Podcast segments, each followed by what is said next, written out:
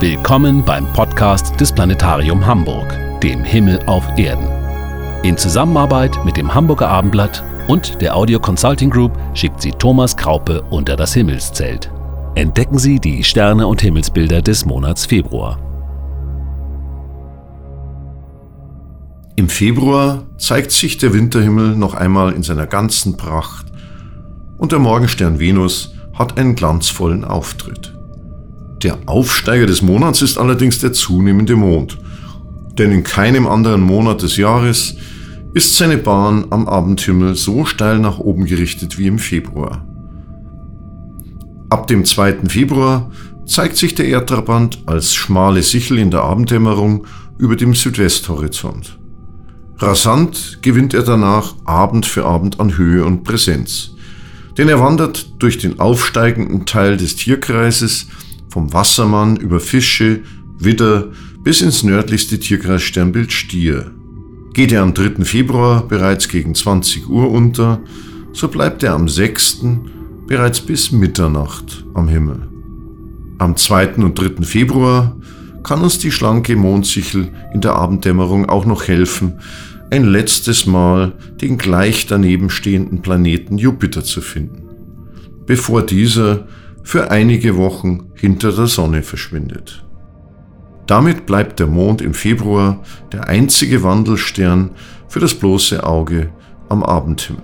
Doch der Februarhimmel hat trotzdem genug zu bieten.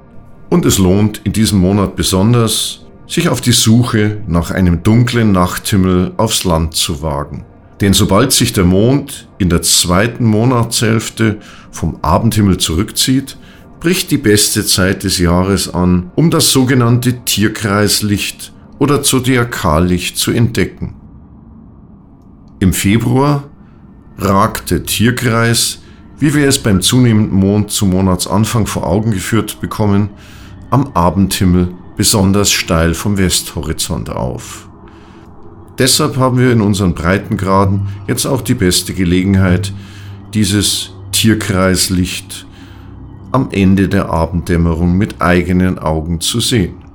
Unser Sonnensystem ist ja mit den staubigen Überresten längst toter Kometen gefüllt. Und Sonnenlicht, das von diesen Milliarden meteoritischen Teilchen reflektiert wird, verursacht dieses Zodiakallicht. Und da die Teilchen sich in oder zumindest nahe der Ebene unseres Planetensystems befinden, erstreckt sich dieses zarte Leuchten entlang des Tierkreises, der diese Ebene am Himmel markiert. Sichtbar ist es allerdings nur von einem Beobachtungsort abseits aller störender Lichter der Stadt, an dem der westliche Himmel sehr dunkel ist und auch kein Mondlicht stört. Beobachter in höheren Lagen, etwa in den Alpen, sind dabei im Vorteil da sie das Streulicht der unteren, staubbeladenen Atmosphäre der Erde unter sich haben. Die beste Gelegenheit gibt es ab dem 20. Februar, denn dann hat sich der Mond bereits vom Abendhimmel verabschiedet. Bei klarem, wolkenlosen Himmel kann dann etwa zwei Stunden nach Sonnenuntergang, sobald sich der Himmel verdunkelt, das Zodiakallicht als kegelförmiges Leuchten gesichtet werden. Dieses zarte Leuchten scheint steil vom westlichen Horizont und entlang der Ekliptik aufzuragen, vom Sternbild Fische über den Widder Richtung Stier. Auch wenn diese leuchtenden Staubteilchen dort draußen nicht auf unsere Lufthülle prasseln, um damit Sternschnuppen zu werden, so können wir uns bei diesem Anblick dann trotzdem gerne etwas wünschen. Gegen 21 Uhr ist die ganze winterliche Sternenpracht hoch in die Südrichtung gerückt. Der südlichste Stern in dem Sternensextett des Winters ist ein strahlend heller Stern, heller als alle anderen. Es ist Sirius im Sternbild Großer Hund, der gegen 21 Uhr etwa eine Handspanne über der Südrichtung funkelt und erst nach Mitternacht im Südwesten untergeht. Sirius verrät sich allein durch sein Funkeln als Stern, als ferner, heißer Gasball wie unsere Sonne. Er leuchtet bläulich-weiß und ist daher heißer als unsere Sonne.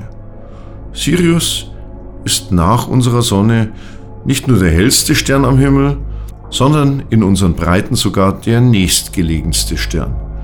Mit fast neun Lichtjahren Distanz ist er zwar doppelt so weit entfernt wie Alpha Centauri, doch Alpha Centauri gelangt bei uns im Norden nie über den Horizont.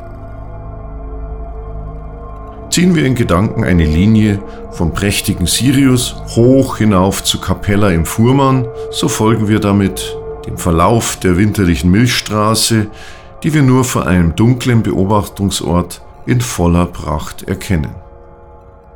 Rechts und links der Milchstraße gibt es ein wahres Gipfeltreffen heller Sterne. Allen voran das Prachtstück des Winters, die wohl schönste Sternenfigur überhaupt. Orion, der Himmelsjäger. Wir finden ihn rechts, also westlich der Linie Sirius Capella, auf halber Höhe im Süden. Unübersehbar, fast wie ein Schmetterling wirkt seine Gestalt. Eine auffällige Kette von drei gleich hellen Sternen bildet den Gürtel des Jägers und jeweils zwei helle Sterne darüber und darunter die Schultern bzw. die Füße der Jägergestalt. Vergleichen Sie einmal Betelgeuse, den östlichen Schulterstern mit dem westlichen Fußstern Riegel. Fällt Ihnen der deutliche Farbunterschied auf? Betelgeuse erscheint rötlich, während Riegel bläulich schimmert. Diese verschiedenen Farben der Sterne zu erkennen, ist ein besonderer Genuss für alle Sternfreunde. Denn diese Farbtöne bieten einen direkten visuellen Hinweis auf die Temperatur dieser glühend heißen Gasbälle. Riegel ist eine bläuliche, etwa 10.000 Grad heiße Sonne, während Betelgeuse mit nur 3000 Grad eine kühle, rote Riesensonne ist. Betelgeuse steht kurz vor seinem Karriereende als Stern. Er ist etwa 650 Lichtjahre entfernt und leuchtet nicht mehr mit gleichbleibendem Licht. In solchen gealterten und aufgeblähten roten Überriesensternen wie Betelgeuse produziert der Zentralbereich nach und nach immer schwerere Elemente, um den ständigen Druck der Schwerkraft auszugleichen. Dies hat auch Folgen für seinen Außenbereich. Der Stern pulsiert. Sein Durchmesser variiert unregelmäßig zwischen dem rund 500 bis 900-fachen des Sonnendurchmessers. Sobald im Zentrum Eisen erzeugt wird, sind die Tage des Sterns gezählt. Denn die Bildung von Elementen, die schwerer als Eisen sind, liefert keine Energie, sondern verbraucht sie. Der Stern bricht zusammen und löst eine katastrophale Supernova-Explosion aus. Betelgeuse befindet sich kurz vor diesem Endstadium und könnte in nur wenigen zigtausend Jahren explodieren. Manche glauben, dies könnte sogar noch früher geschehen. Dann würde dieser Stern für Wochen heller als der Vollmond leuchten und die Nacht zum Tage werden. Noch ist es nicht so weit, aber es ist schon packend, mit bloßem Auge den allmählichen Todeskampf dieses Sterns zu verfolgen. Betelgeuse und all die hellen Sterne des Winters sind übrigens nur ein Abglanz einer noch größeren Sternenpracht. Der Rest einer Welle der Sternentstehung, die vor 60 Millionen Jahren begann, als die Sonne und ihre Nachbarsterne in den Carina-Spiralarm hineinwanderte. Eine Woge von interstellarem Staub und Gas schwappte damals über uns hinweg und aus den verdichteten Gaswolken klumpten sich prächtige Sterne und Sternhaufen zusammen, die wir entlang der winterlichen Milchstraßenebene entdeckten. Auch der uns so ewig und unveränderlich erscheinende Sternenhimmel unserer Zeit ist also nur eine Momentaufnahme in dem großen kosmischen Drama von Werden, Sein und Vergehen.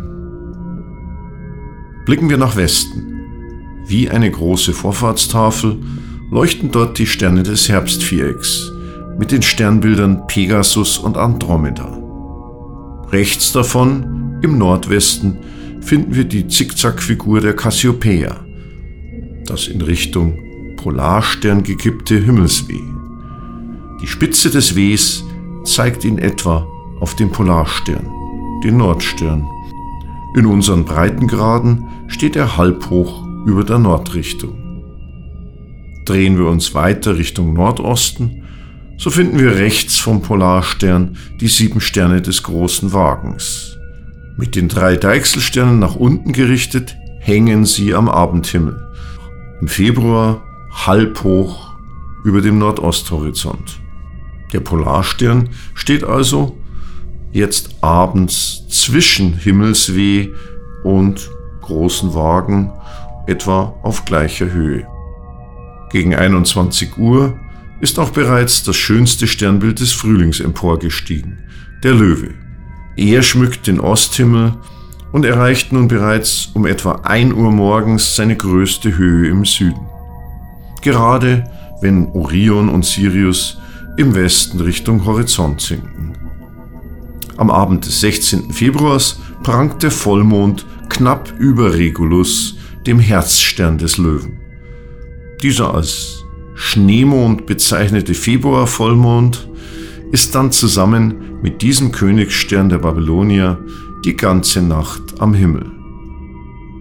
In den Nächten danach rückt der Mond weiter in die Jungfrau und Waage. Diese Sternbilder treten erst nach Mitternacht vollends in Erscheinung. Bis zum Monatsende zieht dann die immer schmaler werdende Mondsichel weiter ins Sternbild Schütze und ist nur noch in der Morgendämmerung zu sehen. Überhaupt lohnt es sich in diesem Monat früh aufzustehen, denn am Osthorizont formiert sich eine regelrechte Parade von Planeten.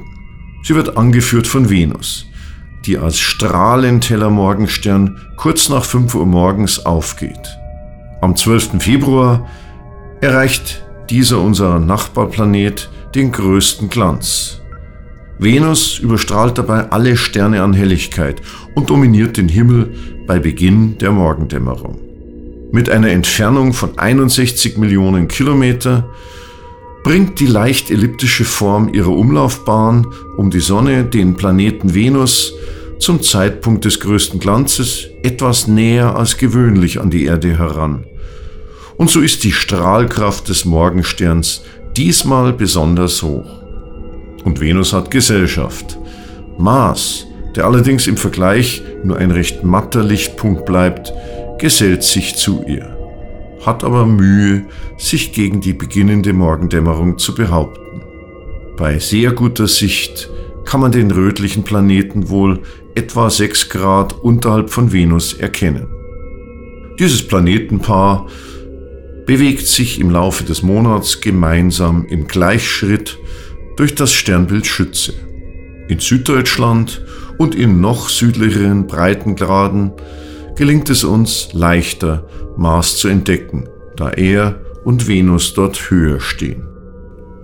Auch die Planeten Merkur und Saturn können nur in südlicheren Zonen gesehen werden. Sie erweitern den morgendlichen Planetenreigen auf vier Planeten, die innerhalb eines Winkelbereichs von weniger als 50 Grad angeordnet sind.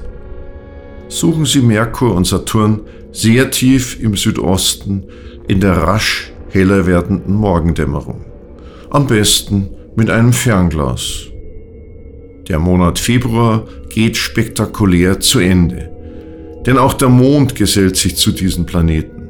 Die immer dünner werdende Mondsichel zieht vom 26. bis 28. Februar an dem Chor der Planeten in der Morgendämmerung am Osthorizont vorbei.